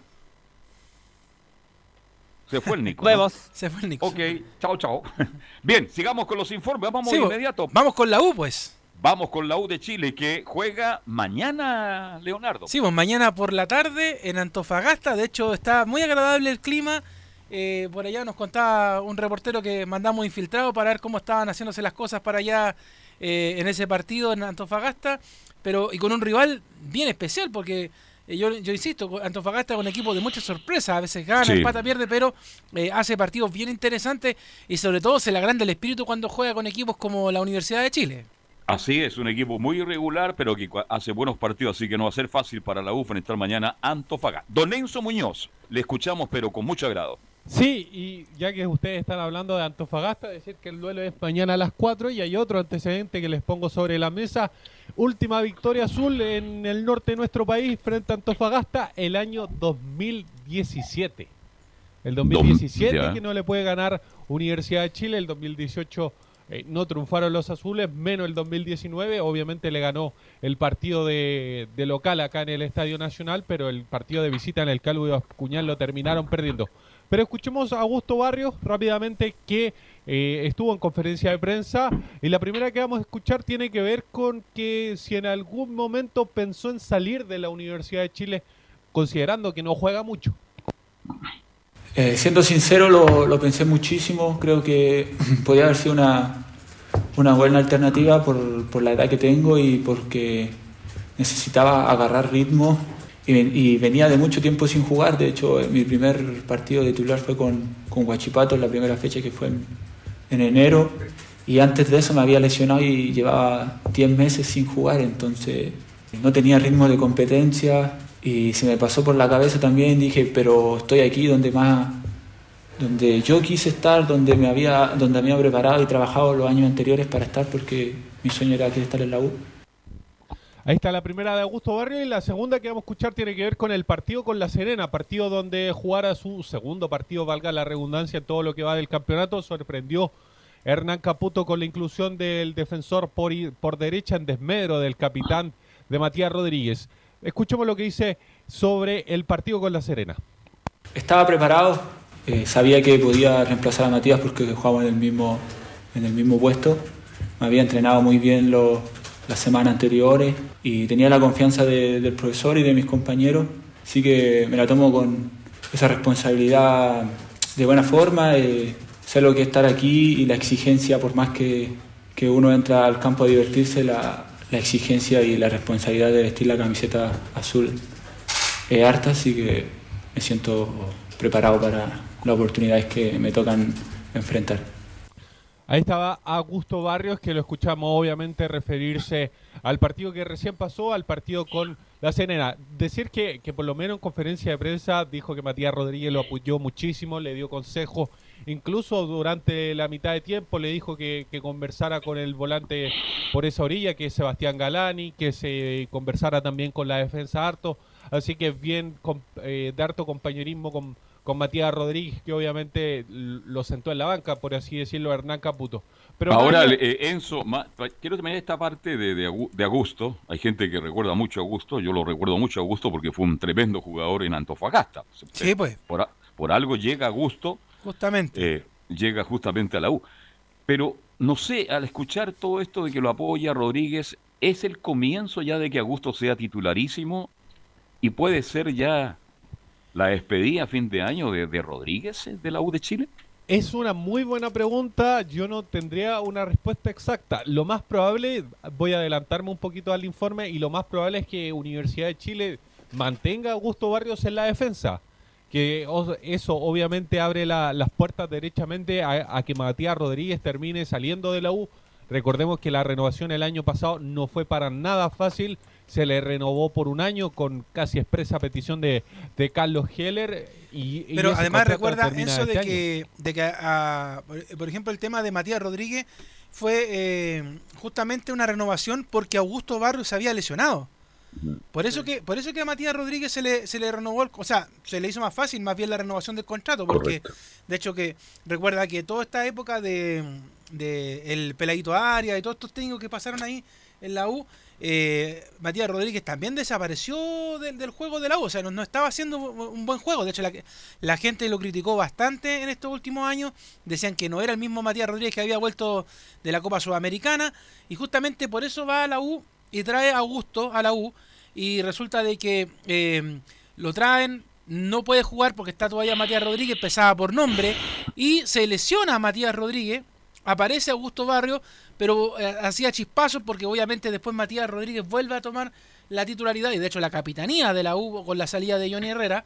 Entonces, eh, por ahí ha sido ese tira y afloja que ha habido justamente con el lateral derecho, de que, de que si puede jugar Augusto, puede jugar Matías según la situación. Y ahora, yo creo que Caputo, eh, ya diciendo, bueno, más mal de lo que me ha ido no me puede ir, hace este golpe de timón, saca a, a Matías Rodríguez, pone a Augusto en la cancha, eh, saca también eh, a otros jugadores y empieza a hacer movimientos. Pero, por ejemplo, eh, hay un tema que, que me decía un, comentarista amigo, Carlos, y ahí, ahí es donde me queda la duda un poco a mí. Por ejemplo, cuando está Augusto Barrio en la cancha, que lo más probable es que mañana se vuelva a repetir, sube Augusto Barrio y Jan Bosellur, o solamente sube Bosellur, o solamente sube Augusto. O sea, ¿qué, qué, puede ser? ¿Cómo, cómo, cómo, cómo es el tema ahí, Carlos? Deberían subir los, do- subir los dos de acuerdo al, al- a dónde está la pelota, que suba por barrio por su banda, ¿no es cierto? Y se quede un poco más atrás Bosellur. Y, y después también, pues si Barrio se queda, sube Bosellur. Y usted sabe que sacar a Gusto no es fácil, así que si a Gusto aprovecha esta oportunidad, no va a ser fácil que lo saquen, ¿ah? Es que ese es el tema, porque yo le digo, si la gente, por ejemplo, le gusta el juego de Augusto, que, que, que dé golpes fuertes de la defensa de la U, la verdad es que no deberían por qué sacarlo. O sea, más allá de que, insisto, mucha gente de la U juega con el romanticismo de Matías Rodríguez, de Bosellur, de Montillo, del, del que sea, de Gonzalo Espinosa, incluso que a veces en el último tiempo ha tenido buenos chispazos también. Pero si Augusto funciona, yo creo que aquí hay que dejar de lado el sentimentalismo porque la U llega a perder con Antofagasta, llega a perder con Audax la próxima semana e insisto, la gente que no se le olvide, vuelven los azules a mirar la parte del descenso, porque la U no está jugando, aunque, aunque suene bonito, sí, puede ser, clasifica la Copa Sudamericana, todo lo que quiera, pero la U está jugando en estos momentos para quedarse en la tabla acumulada en la mitad de la tabla. Si ni siquiera estamos hablando de que quede arriba, estamos jugando a que quede en la mitad. Entonces, si, si Augusto, insisto, da un golpe de timón y como lateral puede defender, puede subir, puede centrar y puede ayudar al otro lado a hacer lo mismo, mantenga la formación como está. Lo que sí yo haría, en cambio, a movimientos, sí, Carlos, es a sacar una persona del medio campo, un volante, volante de, defensivo. Sí, no, mucho. Eh, tiene, que, tiene que, jugar con dos atacantes. Justamente. o poner un volante, un volante más de salida, un volante de ofensivo, o derechamente jugar con dos hombres arriba. Nico Guerra, el que quiera. Aunque sí, lamentablemente parece que otra vez hay uno que arriba, Enzo, está cortadísimo en la delantera del la Sí, precisamente, te me adelantaste un poquito. No va a ir Ángelo Enríquez ni tampoco Cristóbal Campos en la citación que ya la entregaron hoy día precisamente hace un par de minutos, literalmente hace un par de minutos, entregaron la citación y no va ninguno de los dos jugadores. Pero el que sí va, y sí va porque si no está Matías Vaz, es el capitán, es Walter Montillo, que contra Universidad Católica cumplió su partido 100 eh, obviamente no se le pudo dar ni, ni un galvano ni una cosa así contra La Serena, su partido 101, pero escuchemos lo que habla precisamente de todos estos partidos en Universidad de Chile. Es un número importante porque son, son muchos años entregados al club, muchas concentraciones, viajes, pero bueno, ojalá hubiese estado lindo también, además de la gente que hubiese sido con, una victoria. Pero, pero bueno, son cosas del fútbol, yo estoy muy contento de estar acá y ojalá que se puedan cumplir muchos más y, que podamos estar cerca de la gente va a ser, va a ser muy lindo. 100 goles, ¿no? 100 goles. No, 100, ¿Ah? partidos con la, ah, con la U. 100 partidos con la U. Le entregaron, usted como nos contaba ayer, le entregaron la... La camiseta y la todo camiseta y Oye, todo. Carlos. ¿Sí? De hecho, lo único que le faltó a Montillo que le entregaran fue, usted sabe, un galvano de... ¿Usted sabe dónde? De Broncería Chile. Claro, con Luis ¿ah? Claro, tiene que. Oye, ¿qué será de Luchito Brizón? Le tengo mucha estima, más allá de las bromas. ¿Qué será de él? Porque cuando faltan Galvano, ahí está Luchito Brizón. Y como le sobran, siempre tiene uno. ¿eh? Sí, Carlos. Bien. Para, para, ir cerrando, ya que me están apurando. ¿Y quién lo está apurando, por favor? Es que ese editor es tan pesado. Y... Oh, es terrible, ¿eh? Es bravo. ¿no? pesado, estamos a retar, ya. Ya. ya, ¿quiénes lideran esta lista de extranjeros con más partidos con la U, obviamente Vargas, el portero, Matías Rodríguez, Carballo con 323, Lorenzetti y Rivarola son los que lideran esta lista larga con, de jugadores con más de 100 partidos con Universidad de Chile. Perfecto. Bien, entonces mañana a partir de las 15.30 nos estaremos en Antofagasta, ¿no? Así es, precisamente desde el estadio Calvo y Bascuñán de Antofagasta, luego de resolver todos sus problemas con el tema del arriendo del estadio. Ok, todo solucionado, se juega en el hermoso estadio de allá de Antofagasta. ¿Algo de la UCE antes de entrar con Laurencio? Sí, bueno, que la Católica está preparando este compromiso. Mañana cierra la fecha, la, Católica contra Curicó Unido. Y bien tarde, Camilo, ¿ah? un horario que no es habitual por el tema del toque de queda. Exactamente, a las 21 horas. Me imagino que va a contar con los permisos ahí para, bueno, obviamente después para volver a, Santiago. por, ahí lo, por ahí lo veo porque originalmente estaba programado para, para más temprano, pero como se adelanta la fecha, por esto que no se va a jugar el, fin de semana, entonces se programa bien tarde. Se, acoplaron todos los partidos para que se jueguen en, en dos días consecutivos. Todos los encuentros. Pero la Católica que entonces que va a tener que enfrentar a este Curicó Unido, que es uno de los equipos que, que menos goles ha compartido en el campeonato nacional, que no, que no viene en un buen momento. Eh, el equipo, eh, eh, si bien antes de la pandemia eh, venía eh, eh, dentro de, las primeras ubicaciones, pero después tuvo varios resultados negativos.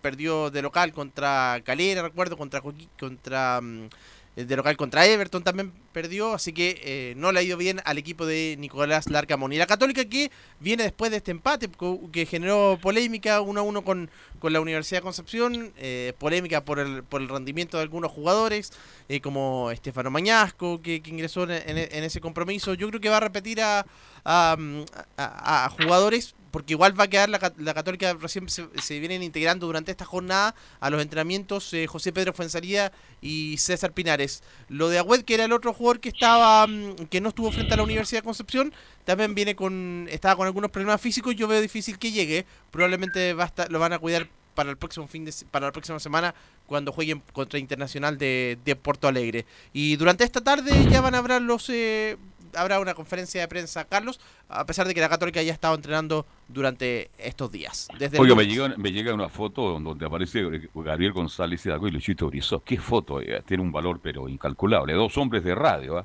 Un saludo para Luchito Brizó, Oiga, que hace mucho tiempo. esa, no- ¿está en color o en tono sepia esa foto? No, está en color, fíjese. Ah, sí. Están abrazados ahí, es una foto muy bonita en el estudio de Portal, así que para Luchito Brizó, mi, mi respeto, mis cariños. Un hombre de radio, ¿ah? el Sindicato de Radio Operadores de Chile, y lo digo antes de, vive y existe todavía porque está Lucho Brizó. El día que Lucho parta como vamos a partir todos, eso se termina. Mire, mire el homenaje que le estoy haciendo a Luchito Brizó. Bien, y tiene usted la formación de Católica, porque usted me decía que a lo mejor eh, fue en salida y Pinares no pueden jugar. Pero ¿qué? Pues si ya están en Chile, jugaron muy poco por la selección. Yo creo que incluso los puede utilizar, Holland. Yo creo que podrían, podrían ser, podría ser una opción y bueno, le vamos a dar la, tenta- la formación tentativa que mañana la ratificamos obviamente con Matías Dituro en el arco, de ser así, de, si José Pedro Fuensalía está, tendría que ir él como lateral derecho, en los centrales eh, Germán Lanaro, Valver Huerta. Y por el sector izquierdo eh, iría Raimundo Rebolledo, en la zona de la mitad de la cancha Ignacio eh, Saavedra, eh, Felipe, eh, perdón, Francisco Silva, con más adelante Ignacio Saavedra y también César Pinares, y en delantera Gastón Lescano, eh, Fernando Sampedri y Edson Puch. Por ahí creo que tendría que ir. Ese es el equipo que va a parar Universidad Católica y que quiere volver a, lo- al triu- a los triunfos, ¿ah? porque le costó el otro día con la U de Conce, partido que yo escuché a través de portales digital. Bien, y ahora nos metemos ya con Laurencio. Sí, pues, y las colonias. Las colonias. Oye, Palestino, ¿ah? Cumplió 100 años y ya hay problema en Palestina. A los yo, tumbos, ¿ah? conozco, yo conozco a Jorge Huawei, es apasionado, está inquieto, tres derrotas consecutivas. Eso mismo le decir, ¿usted cree, Carlos, que, que quizá si, si las cosas siguen igual, eh, Ivo Basay no pasa a la segunda rueda? Mire, si sigue, ju- juega dos o tres, pierde dos o tres partidos más, porque usted sabe que mm, la personalidad es muy fuerte de Basay. pues, ¿ah? Sí. No es fácil de manejar al técnico de Palestino. Pero yo recuerdo hace algunos años, ¿se acuerdan cuando Basay era técnico de Santiago Morning? Sí. 2005, justamente. ¿Sabe cuántos partidos de cuántos partidos no ganó, Bas- cuántos partidos perdió Basay? ¿Se acuerdan o no? Me parece que fueron como siete por ahí. No, ¿No? fueron como 15 partidos 15, y lo sí, aguantaron. me acuerdo. claro, y lo aguantaron en el Chaco Morro y al final te dijeron, Ivo, Ivo es un buen técnico, son las cosas del fútbol. Yo vi el partido de día Serena con Palestino y ganó bien Serena, este, pero Palestino no sé, algo está pasando, Laurencio, que perdió la regularidad y el éxito de Palestino en los últimos 3, 4 años, que ha hecho muy buenas campañas, ha sido la regularidad. Ahora pierde uno, empata otro y ahora ya lleva tres. Oye, el Charinga me acaba de llamar que está muy preocupado, con eso se lo digo todo. Mire. Está fuera de la cisterna en este momento para manifestarse. Está protestando afuera del estadio en este momento el Charinga, el jefe de la barra.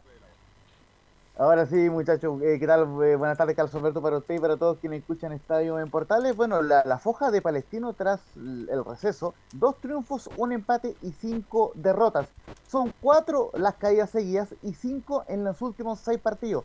Tremenda la mala campaña del, del cuadro eh, de Palestino. Justamente repasamos muy brevemente que luego del triunfo ante Iquique, hubo eh, caídas ante Cobresal en El Salvador, de local ante la U de Conce, eh, también hubo eh, caída de visita a- ante la Calera y la reciente caída ante la Serena. Es decir, cuatro derrotas seguidas al cuadro eh, de Palestino, que por cierto tiene muy preocupada a la dirigencia. Y ojo, eh, eh, pasó un tema im- importante que siempre hay que decirlo, que, ma- que más allá de que la gente de prensa de Palestino busca, y, y uno les cree, el hacer la mejor labor, pero lo cierto es que nuevamente no hablan con la prensa y, ni, y, y ni- y esta vez se, se sumó que ni siquiera con el CDF.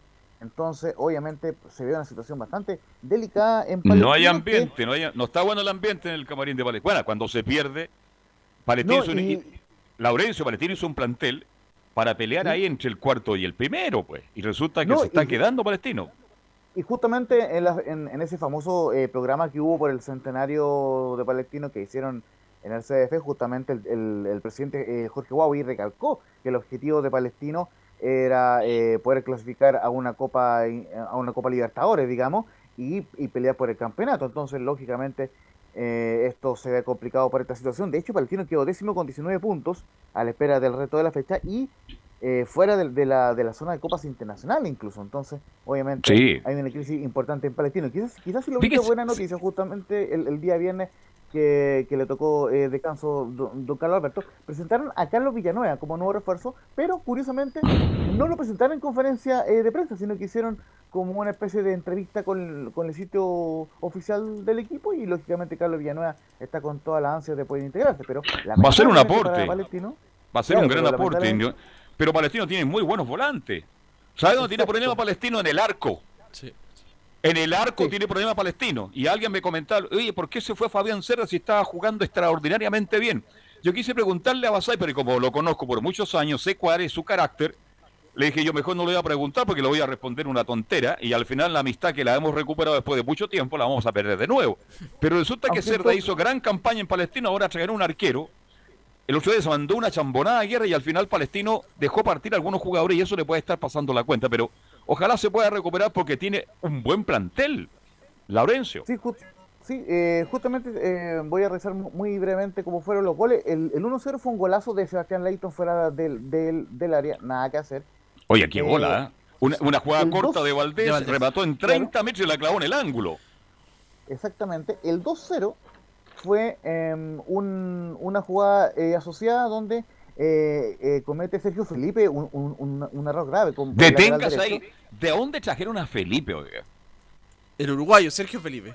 Hasta yo le hago una finta, le he sentado en la tribuna, pues. Y eso que hace más de cinco años que no juego. Yo jugué en fútbol cadete también, para los que no lo saben. Este, y resulta que hasta yo lo dejo sentado y resulta que por ahí aparece Paredes, ¿Se acuerdan de Paredes que yo decía que era un proyecto en Palestino? Hoy día apareció, Richard, hizo una gran Richard jugada. Paredes. Richard Paredes, pase atrás y ¿quién aparece? Usted me lo cuenta. Para empujarla. Justamente, que es uno de los que vamos a escuchar eh, a continuación. Y justamente el Chupete participó en la, en la tercera jugada del gol de Daniel Monarde, luego eh, descontó eh, Tarifeño para el cuadro de Palestino y el 4-1 creo yo el eh, otro, otro, gran Oiga, pero cuénteme el 4-1, gente que no vio el partido porque ahora hay tanto fútbol que la gente no tiene idea que se está jugando fútbol a mitad de semana a las 5 o 6 de la tarde, Incluso se juega, hasta a las 6 de la, se juega hasta las 6 de la mañana, oiga, es sí. impresionante. Pero cuénteme el golazo de Suazo, por favor. Es para colocarlo en un marco, como decían los viejos relatores deportivos. Cuéntemelo, por favor. Justamente encaró por el sector izquierdo, por el borde del área, luego enganchó hacia adentro, sacó un derechazo eh, furibundo al ángulo, nada que hacer el portero. ¿Sabe quién le hizo el caño? Porque usted no contó lo más importante. Cuando picó Suazo por izquierda, ¿sabe quién lo sale a marcar? Felipe. Y le mete un túnel al estilo Suazo y ahí se va en demanda del arco y remata el segundo poste arriba, un gol extraordinario. El estilo de Suazo, así que fue. Fíjense que fue un partido muy bonito porque los cuatro goles de Palestino y los dos de. mm, Perdón, los cuatro de Ceniro de Palestino fueron muy bonitos, Laurencio. Justamente porque eh, Luis Jiménez descontó con un golazo de tiro libre, pero eh, lamentablemente eh, no le alcanzó al cuadro de, de, Palestino. Y para ir eh, rápidamente por, con las declaraciones, vamos a ir con la primera de Humberto Suazo al, al CDF. Muy contento por los tres puntos, lo merecíamos. La verdad que, que muy contento, más que todo por, estos tres puntos que, nos merecíamos, habíamos trabajado muy duro, creo que en lo personal, eh, siempre lo he dicho, es cuando más te critican, donde más tienes que estar motivado, mientras más tienes que estar preparado. Creo que me tocó la fortuna hoy de, de poder marcar, pero el trabajo que hizo el equipo en la semana, cómo nos recuperamos de, del partido complicado que fue con la U y sacar este, estos tres puntos para nosotros es fundamental. Y la segunda del Chupete Suazo, ante muchos mensajes que hubo en Twitter hoy por los dos golazos que marcó Suazo, eh, particularmente el segundo, dice que lo principal es que la Serena siga en primera división y mi foco está en eso, descartando un posible regreso a la Roja. No, yo creo que lo principal aquí es intentar eh, con mis goles, con mi esfuerzo, eh, eh, que Serena quede en primera división. Yo creo que no hay ni un otro objetivo ese que, que intentar ayudar al equipo a, a, lograr puntos, sea con goles, sea con esfuerzo, para que se mantenga en primera división. Pero si te llama Rueda, ¿vas? No, no, no está pensando en el momento, no, no pienso en eso, solo en hacer las cosas bien en Serena y no salirme del foco que es tratar de, de salvarnos este año muy claro el chupete de Sosa. Muy claro, el, el Leonardo Camilo, oye, te- pongámoslo serio, oye, está bien que haga un par de goles extraordinarios, pero está bien. Rueda llama a cualquiera, ¿eh? capaz que llame a Suazo, pero Suazo es bastante mm, sensato, dice, no, aquí lo más importante es mantener justamente a Serena en la primera división. Sí, porque sabe que el ritmo es diferente. Pues él ya estuvo en el, cla- en el clasificatoria hace, y Uf. ahora está, está en otro en otro momento.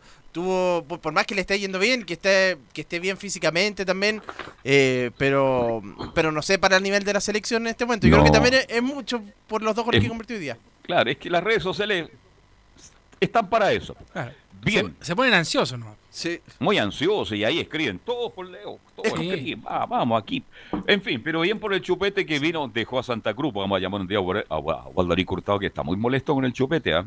porque lo dejó de un día para otro. De hecho, y él, lo, y él recuperó, él lo llevó al fútbol de vuelta, al el fútbol de segunda, primera división. Bueno, son las cosas del fútbol. Carlos, ¿ah? de hecho recuerdo cuando hablamos durante la pandemia, como en mayo, por ahí, abril, Sí. cuando- que hablamos con, con Osvaldo Hurtado. Hurtado y decía, destacaba que en ese momento Suazo eh, estaba entrenaba mejor que los que los chicos de, de, 15, Claro. de 20 años, no sé, estaba en un mejor momento. Sí.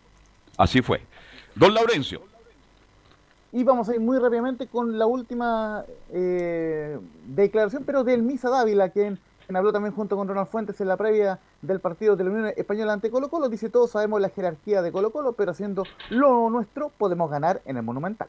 Sí, obviamente todos saben la jerarquía que tiene Colo Colo, es un, equipo grande, sabemos cómo vienen jugando, eh, cambiaron de técnico, así que, el último partido creo que fue un gran cambio el que, el que tuvieron, así que vamos a tratar de, de hacerlo nuestro, eh, creo que haciendo lo nuestro podemos llevarnos tres puntos a casa. ¿Hay alguna probable, eh, Laurencio, para la tarde con Colo Colo? Sí, eh, justamente el único cambio es Mario Larenas por Nicolás Mancilla, que recordemos está ¿Y, y con un llegó, llegó Camis a la Unión o no?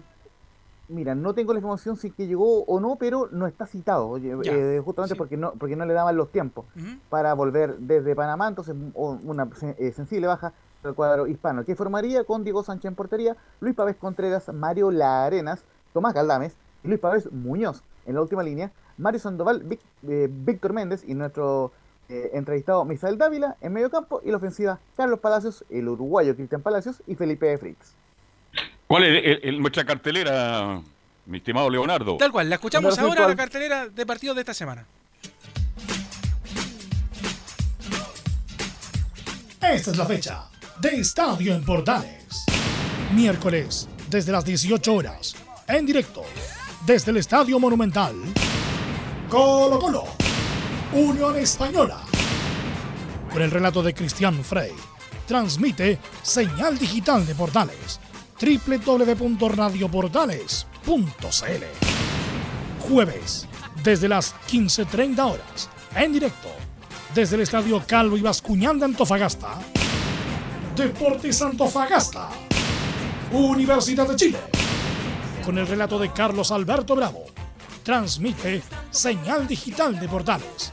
www.radioportales.cl Jueves, desde las 20.45 horas, en directo, desde el Estadio Bicentenario La Granja de Curicó. Curicó Unido. Universidad Católica. Con el relato de Rodrigo Jara. Transmite señal digital de Portales. www.radioportales.cl Agenda y escúchanos. Estadio en Portales. Con la pasión de los que saben. Bien, bien, bien, bien. Y nos vamos, nos vamos. Gracias por la sintonía. Y mañana nos reencontramos a las una y media para hacer Estadio en Portales. Y un ratito más, escuchamos todo Portales Digital del Estadio Monumental Unión Española Colo Colo. Gracias, muchachos. Gracias. Buenas tardes. Hasta mañana. Chao, Chao. Gabriel González. Chao. Fueron 90 minutos con toda la información deportiva. Vivimos el deporte con la pasión de los que saben. Estadio en Portales fue una presentación de Ahumada Comercial y Compañía Limitada. Expertos en termolaminados decorativos de alta presión.